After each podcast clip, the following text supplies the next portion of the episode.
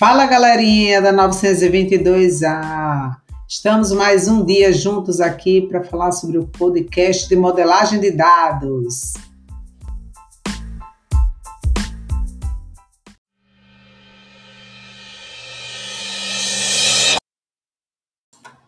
E aí, pessoal, quem sabe o que é modelagem de dados, né? Modelar significa fazer um molde.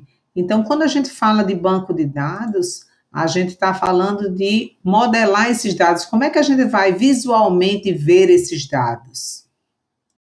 E aí, vamos entender o que será essa modelagem? Na verdade, imagine a gente ter um banco de dados com dezenas, centenas, milhares de tabelas. E aí, como é que a gente vai entender? Como é que vai ser?